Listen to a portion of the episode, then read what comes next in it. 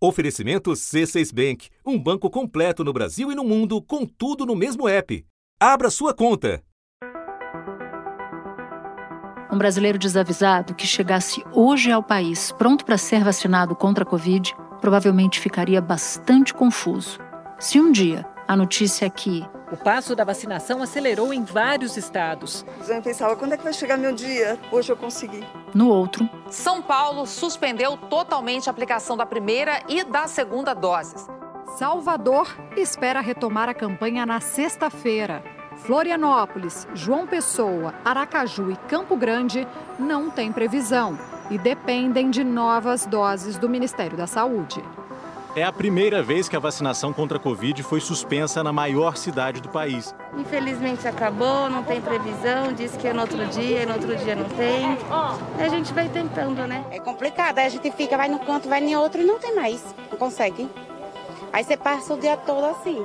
quando há menos de uma semana, autoridades corriam para antecipar os seus cronogramas de vacinação. Tem aí uma competição entre as prefeituras para conseguir ampliar a imunização da população mais jovem. São Luís está lá muito à frente. Aqui na região sudeste, a disputa está quente entre Rio e São Paulo. O prefeito do Rio de Janeiro, Eduardo Paes, anunciou que ele pretende vacinar todos os cariocas acima de 18 anos até o dia 31 de agosto e também adolescentes em setembro. Já São Paulo anunciou o calendário de vacinação de todos os adultos até o dia 13 de setembro. Prefeituras e governos estaduais não se entendem. Eu tenho municípios vacinando por 40 anos, então nós solicitamos que os municípios mantenham aquilo que foi acordado com o Programa Estadual de Imunização. E quem deveria coordenar é parte da confusão. A gente tem visto durante essa pandemia várias vezes o Ministério da Saúde revisar para menos a quantidade de doses esperadas, já contou com doses que acabaram não vindo. O Ministério disse que depende das entregas dos fabricantes e ressaltou ainda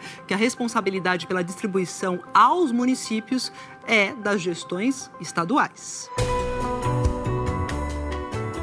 Da redação do G1, eu sou Renata Loprete e o assunto, hoje com Natuza Neri, é O vai e vem dos calendários de vacinação pelo país. Um episódio para entender o que levou algumas cidades a anteciparem o cronograma, enquanto outras suspendem temporariamente a vacinação. E quais as consequências dessa descoordenação em um momento de piora da pandemia no Brasil. Neste episódio, eu converso com a epidemiologista Carla Domingues, que coordenou o Programa Nacional de Imunizações do Ministério da Saúde entre 2011 e 2019. Antes, falo com Ana Carolina Moreno, jornalista de dados da TV Globo. Quarta-feira, 23 de junho. Carol, estabeleceu-se uma espécie de corrida entre alguns estados para ver quem vai terminar primeiro de vacinar toda a população adulta, quem vai vacinar mais cedo. Já outros estados preferem nem apresentar previsões de quando vão acabar a imunização. Só que todos dependem de um único fornecedor, que é o Ministério da Saúde. Então eu queria te pedir para explicar como é que funciona a definição do calendário. Os governadores, alguns deles, estão divulgando os cronogramas, só que eles sempre precisam seguir o Plano Nacional de, de Imunização. Então, eles dependem é, diretamente do que o Ministério da Saúde define e do cronograma previsto pelo próprio governo federal. Ele prevê não só quantas doses vão chegar nos próximos dias, nas próximas semanas, mas também para quais grupos essas doses podem ser destinadas. Então, é, a dose ela sai do Ministério da Saúde, vai para os estados e aí os governos estaduais fazem outra divisão para encaminhar para as prefeituras. Você sabe que a gente começou lá em janeiro com as prioridades das prioridades, porque a gente tinha pouca vacina e aí a gente foi avançando devagarzinho, né? Uhum. E, e aí é, esse é um trabalho de divisão de doses que é feito semanalmente e não é uma conta simples per capita, porque ela precisa ter, ela precisa levar em conta a estimativa de quantas pessoas existem em cada estado em cada grupo prioritário.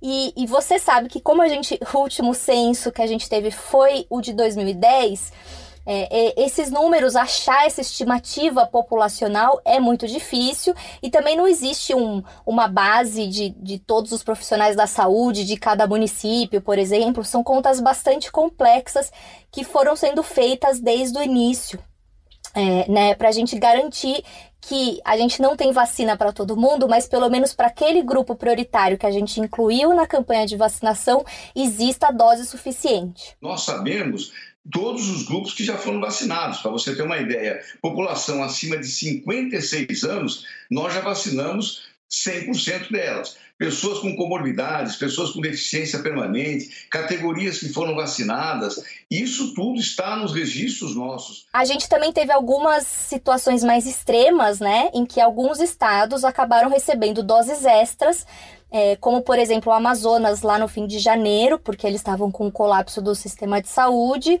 e é, mais recentemente no fim de maio, o Maranhão, é, por causa do risco de contágio da variante Delta. As 210 mil doses extras de vacina que o município recebeu do Ministério da Saúde para conter o avanço da cepa Delta que surgiu na Índia e foi identificada no Brasil pela primeira vez no Maranhão também contribuíram para agilizar a imunização.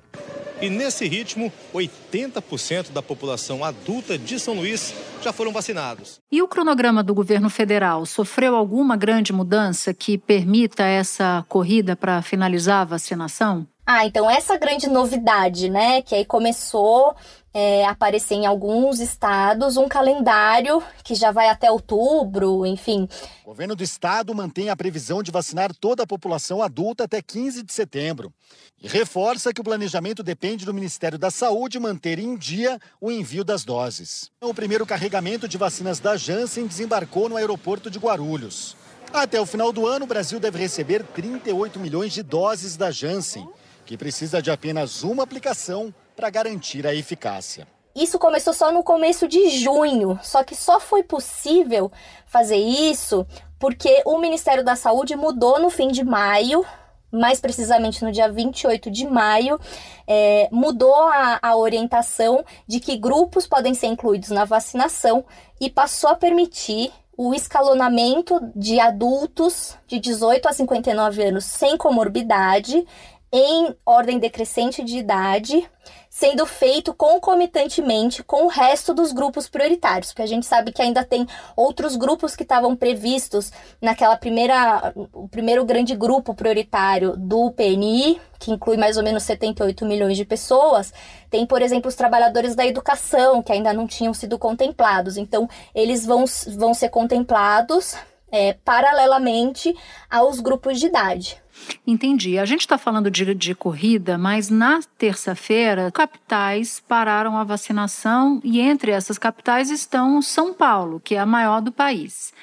Pelos números que você tem analisado, isso se trata de uma interrupção momentânea ou há um problema de falta de dose e risco de futuras paralisações na vacinação? Vou te dar um exemplo de São Paulo. Aqui, nessa terça, em tese, seria o, último dia em que a, a vacinação estaria aberta para as pessoas de 50 a 59 anos, sem comorbidade, antes dessa quarta-feira, que é quando começariam as pessoas abaixo de 50 anos. É, mas aí, se você, se você for pegar algumas estimativas populacionais, então a Fundação SEAD, ela estima que na cidade de São Paulo a gente tenha cerca de 1,4 milhão de pessoas de 50 a 59 anos. O prefeito de São Paulo, ele falou que ele já aplicou 1,3 milhões de doses para pessoas dessa idade em São Paulo. É, ele não chegou a dizer se essas pessoas todas moram em São Paulo, porque a gente tem essa questão também é, que os especialistas chamam de invasão e evasão. Então, uma pessoa que mora numa cidade se vacina na cidade vizinha. Olhando só para os dados da base de dados dos vacinados do, do DataSUS até segunda-feira, eu achei um pouquinho mais de um milhão de paulistanos nessa faixa etária que já tinham tomado a primeira dose. Mas vamos supor assim que a prefeitura tenha dados mais atualizados e que só faltem mesmo 100 mil pessoas de 50 a 59 anos para tomarem a primeira dose. Aí a gente tem que ver quantas doses a prefeitura tem para aplicar para as pessoas. A procura foi muito grande dessa faixa etária que tem, obviamente, uma quantidade maior de pessoas e também não foi suficiente as doses remetidas pelo PNI é, a, a, ao Estado e aqui à cidade de São Paulo. Por isso que nós não conseguimos ontem manter a vacinação normal e suspendemos hoje a vacinação. Nós precisamos agora ter a, a normalização. E aí a gente viu que na segunda é, a vacinação foi suspensa por falta de doses. E na terça, o governo estadual anunciou que ia repassar um pouco mais de 180 mil doses para a cidade de São Paulo. Só que nessa quarta, o calendário previsto é para já deixar as pessoas de 49 anos também virem se vacinar. E na quinta, os de 48 anos. E na sexta, os de 45, 46 e 47 anos. Se você pegar todas essas pessoas de 45 a 49 anos, a gente tem uma estimativa de população de 850 mil pessoas só na capital, sendo que quase 500 mil delas ainda não tomaram a primeira dose é, segundo a base do, data, do DataSUS. Então a gente está aí com, sei lá, mais ou menos umas 600 mil pessoas que, em tese, poderiam se vacinar entre quarta, quinta e sexta, mas a gente tem 181 mil doses. Então, como é que a gente vai garantir que todas essas pessoas tomem a vacina e que aí na semana, na semana que vem a gente já comece com as pessoas de 40, 41, 42 anos e as outras pessoas é, por aí vai. A Prefeitura de Campo Grande decidiu suspender a aplicação de primeira dose para direcionar todo o estoque que tem para a segunda dose e assim reforçar a cobertura vacinal completa. Foi com esse objetivo também que a Secretaria de Saúde do município decidiu reduzir o intervalo entre as doses da vacina da AstraZeneca, de 90 para 60 dias. Outra tarefa que eu acho mais complicada é garantir a cobertura vacinal desses novos grupos e dos antigos grupos, não só da primeira dose, como da segunda dose. Uma pessoa que tenha 60 anos de idade, não se vacinou, ela pode ir amanhã a um posto de saúde? Tem alguma restrição para vacinação dela, mesmo não estando na população da vez que consta do calendário? Isso é muito importante, porque o calendário, ele só fala sobre o prazo de início da vacinação. O final da vacinação, ele vai ser quando a gente conseguir vacinar todo mundo. Enfim, não, nem, nem tá muito claro, né, quando vai ser o final, se, se, se a gente vai, é, enfim, com as variantes, a gente vai precisar ter, ter mais doses o ano que vem, daqui a alguns anos, né? Então, assim, se você tem mais de 60 anos, você tem o direito de se vacinar, é só procurar um posto, é, não, é só apresentar seu documento de identidade que você consegue sim e tem esse direito e deve se vacinar. Recomendo profundamente. E uma última pergunta, Carol. O Brasil está de novo num patamar de mais de 2 mil mortes diárias. Em mais de 10 estados, a ocupação nas UTIs já passa de 80%. E há quem diga que nós estamos numa terceira onda da pandemia. Mas mesmo assim, o que a gente vê em vários lugares é uma flexibilização das medidas para controlar a circulação do vírus. O que os números revelam sobre esse cenário? Esse termo terceira onda é, eu acho que talvez ele seja útil para alertar as pessoas, mas quando a, quando a gente está olhando os dados da pandemia todos os dias, enfim, é difícil a gente é, concluir que a segunda onda já acabou. O Brasil registrou 2.080 mortes por Covid de ontem para hoje. Já são 504.897 vidas perdidas para a doença.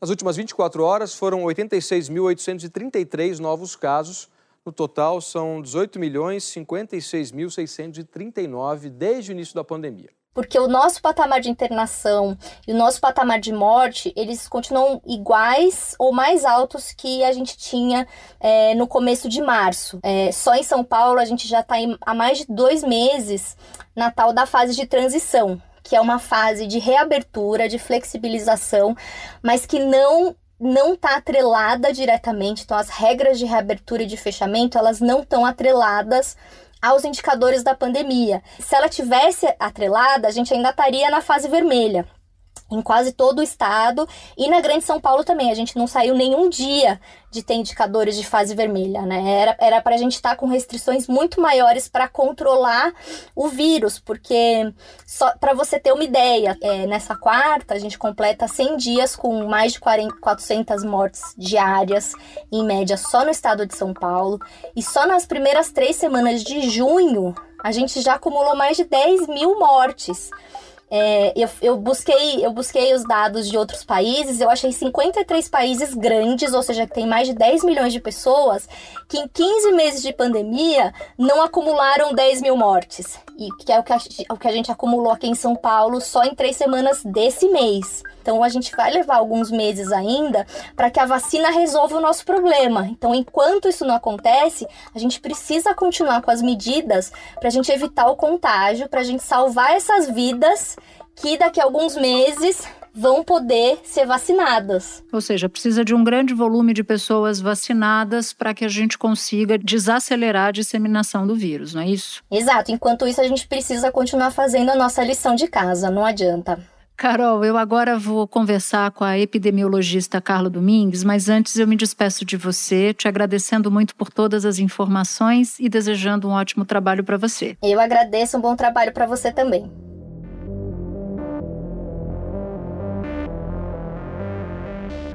Carla, estados e municípios têm adiantado o calendário de vacinação, mudado a ordem de vacinação dos grupos, prometido datas para o fim da imunização de toda a população adulta. Mas, enquanto isso, capitais e grandes cidades têm interrompido as aplicações por falta de dose. Então, eu queria te perguntar: quais são as consequências de tantas mudanças para a população e para o sucesso da imunização? Para mim, é muito grave a situação que nós estamos vivendo. E nós estamos vendo uma guerra política de estados e governos, né, municípios, contra outros estados e municípios, fazendo com que a população fique muito confusa. Ela não consegue entender por que, no meu município tem uma vacinação diferente do município vizinho. Ela se desloca para esse município né, e bagunça todo o processo de vacinação. Nós precisamos ser vacinados aonde nós moramos, porque é dessa forma que a gente consegue medir a efetividade da vacinação e principalmente buscar os não vacinados, porque nós temos uma campanha com duas doses. Nós não estamos numa competição de maratona, precisamos chegar todos juntos e isso só vai confundir a população, essa guerra da vacina que nós estamos vivendo. Tem aí uma competição, essa é uma competição do bem, entre as prefeituras para conseguir ampliar a imunização da população mais jovem. Não será mais no dia 21 de outubro, vai ser um mês e 21 dias antes daquilo que nós tínhamos previsto, será no dia 31 de agosto. E tem aí uma brincadeira, uma rinha da vacina muito saudável. Essa é a mais saudável das corridas, é a corrida pela vida, pela vacina, é, é o que nós temos é, prazer em fazer. O Eduardo, eu e outros governadores também, termino aqui dizendo, Eduardo Paes, me aguarde. E, Carla, o Ministério da Saúde se justifica dizendo que envia as doses com base no público-alvo e que orienta os estados a seguirem o PNI, o Plano Nacional de Imunização.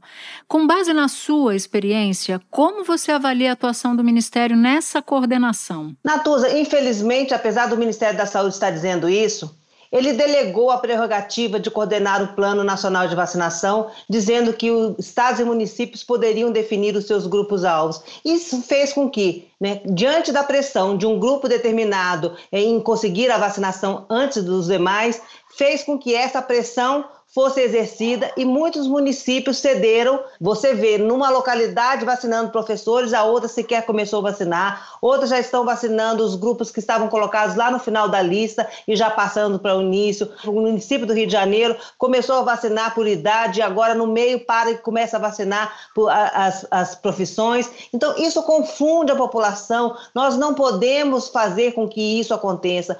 O que foi diferente do Programa Nacional de Imunizações que fez com que ele fosse reconhecido esse programa de sucesso? Essa homogeneidade na política de vacinação, independente se eu moro na região norte ou região sul, né, se eu sou de uma classe mais favorecida ou menos favorecida, todos têm o direito à vacina da mesma forma. A vacina sempre foi uma ação universal do Sistema Único de Saúde. O que nós estamos vendo agora é, são grupos privilegiados passando na frente dos demais, inclusive não respeitando respeitando a discussão do risco. Hoje, quem precisa ser vacinado é a população que tem maior risco de adoecer, ter complicações e óbitos, e ainda estamos vendo isso relacionado à idade e não à profissão. Queria fazer um exercício de imaginação com você, tá? Vamos supor que a pandemia tivesse nos atingido em outro momento do Ministério da Saúde, em outra administração o que seria a maior diferença? Se fosse, por exemplo, na tua época, o que seria de diferente do que está acontecendo agora,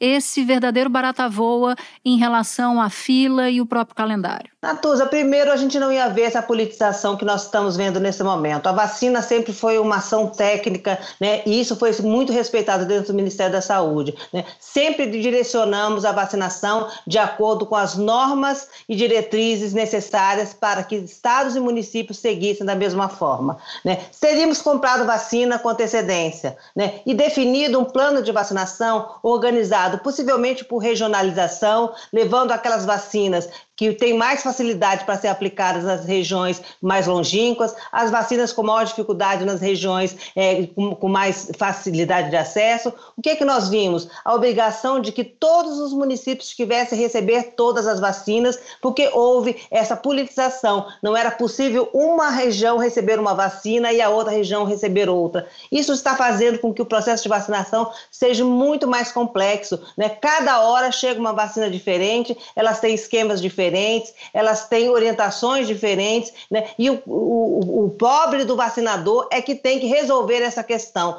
e principalmente aguentar a pressão de de definir né, e de orientar que aquela vacina é tão boa quanto outra. Né? E as vacinas, apesar de elas serem diferentes, terem eficácias diferentes, elas têm o mesmo objetivo, que é diminuir gravidade, internação e óbito. Nós não conseguimos comunicar isso com a população, Natuza, e nós estamos vendo hoje a população escolhendo que vacina que deve ser tomada no momento que nós deveríamos estar acelerando a vacinação. E Carla, se por um lado a gente tem governador prometendo adiantar a vacinação, por outro observamos há tempos que o percentual da população que já recebeu as duas doses está parado, em cerca de 12%.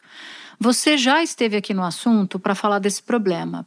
Pode lembrar para a gente, para quem nos ouve, que fatores explicam esse cenário? Natuza, eu acho que nós estamos vendo três problemas. O primeiro é a questão da comunicação. Né? Nós estamos vendo a imprensa tendo uma preocupação enorme de fazer esclarecimento da importância da vacinação, da importância de tomar a segunda dose, mas nós não vemos uma campanha eh, publicitária massiva nos meios de comunicação, principalmente na televisão aberta, nos rádios, nessas rádios comunitárias, né? o mobiliário urbano é isso que comunica com a população menos esclarecida, porque ela não tem acesso a esses meios de comunicação. Então, nós precisamos massificar a informação de que nós temos que fazer duas doses. Nós nunca tivemos uma campanha de vacinação com duas doses, então, possivelmente, muitas pessoas estão achando que elas já estão protegidas né, por essa falta de esclarecimento, por essa falta de informação de que precisam retornar. Muitos têm essa informação, retornaram, mas infelizmente o que, é que nós vimos?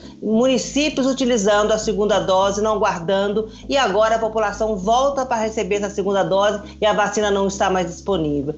E o último elemento, Natuza, nós temos que ter claro que as vacinas, como qualquer medicamento, podem é, acontecer eventos adversos. Esses, na maioria, são leves, passam rápido, como dor local, febre, mal-estar. Mas por não haver uma campanha de esclarecimento, muitas pessoas estão ficando assustadas né, com esses efeitos adversos e acham que a vacina vai fazer mal à saúde e possivelmente muitas pessoas não estão retornando ou estão querendo buscar outra vacina. O que isso é um risco. Nós ainda não temos a orientação de que pode haver esse intercâmbio de uma vacina com outra. E agora uma, uma outra pergunta, porque a gente não resolveu o problema da vacinação desse ano e eu não tenho visto uma discussão no governo federal sobre aquisição de doses para uma eventual nova fase de vacinação, supondo que haja uma sazonalidade, por exemplo, uma necessidade de imunização para o ano que vem.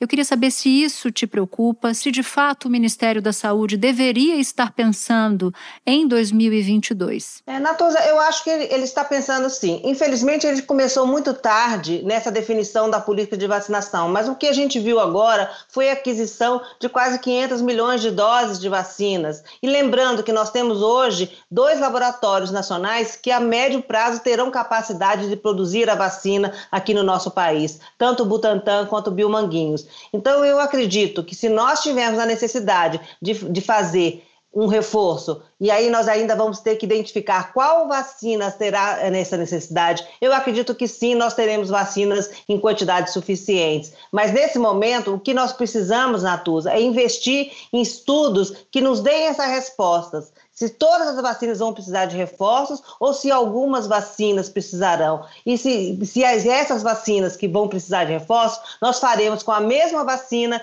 que nós iniciamos o esquema ou se nós utilizaremos outra vacina de outra plataforma. Então, o investimento em ciência, o investimento em estudo, nesse momento, ele é tão fundamental quanto a aquisição de vacinas. Carla, na última semana o Brasil registrou recordes de aplicação de doses, mais de 2 milhões em um dia e mais de 1 milhão e 700 em outro. Muitos especialistas consideram que o ideal era a gente aplicar, no mínimo, um milhão e meio de doses todos os dias, ainda mais com o agravamento do contágio e das internações.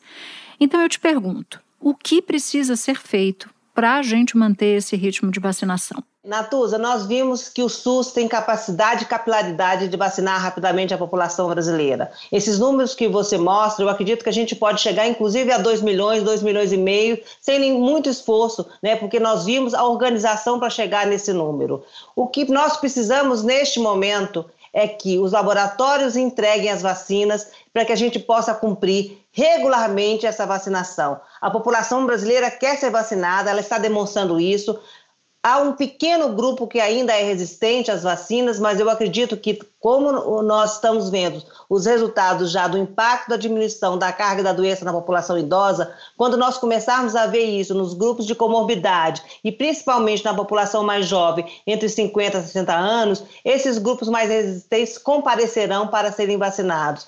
Eu acredito que neste momento o importante é que os laboratórios cumpram os cronogramas que foram estabelecidos com o Ministério da Saúde para que nós possamos acelerar a vacinação e, quem sabe, ter, teremos o Natal é, podendo abraçar as nossas famílias. Oh, que assim seja, Carla. Eu te agradeço muito por você compartilhar mais uma vez a sua experiência aqui com a gente. Foi um prazer enorme e eu te desejo um bom trabalho e muita saúde. Eu também agradeço a oportunidade de estar conversando com você e contando que a população brasileira compareça à vacinação e principalmente que ela retorne para tomar a segunda dose. Este foi o assunto o podcast diário disponível no G1, no Globoplay ou na sua plataforma de áudio preferida. Vale a pena seguir o podcast na Amazon ou no Spotify, assinar no Apple Podcasts, se inscrever no Google Podcasts ou no Castbox e favoritar no Deezer. Assim, você recebe uma notificação sempre que tiver um novo episódio. Eu sou Natuzaneri e fico por aqui. Até o próximo assunto.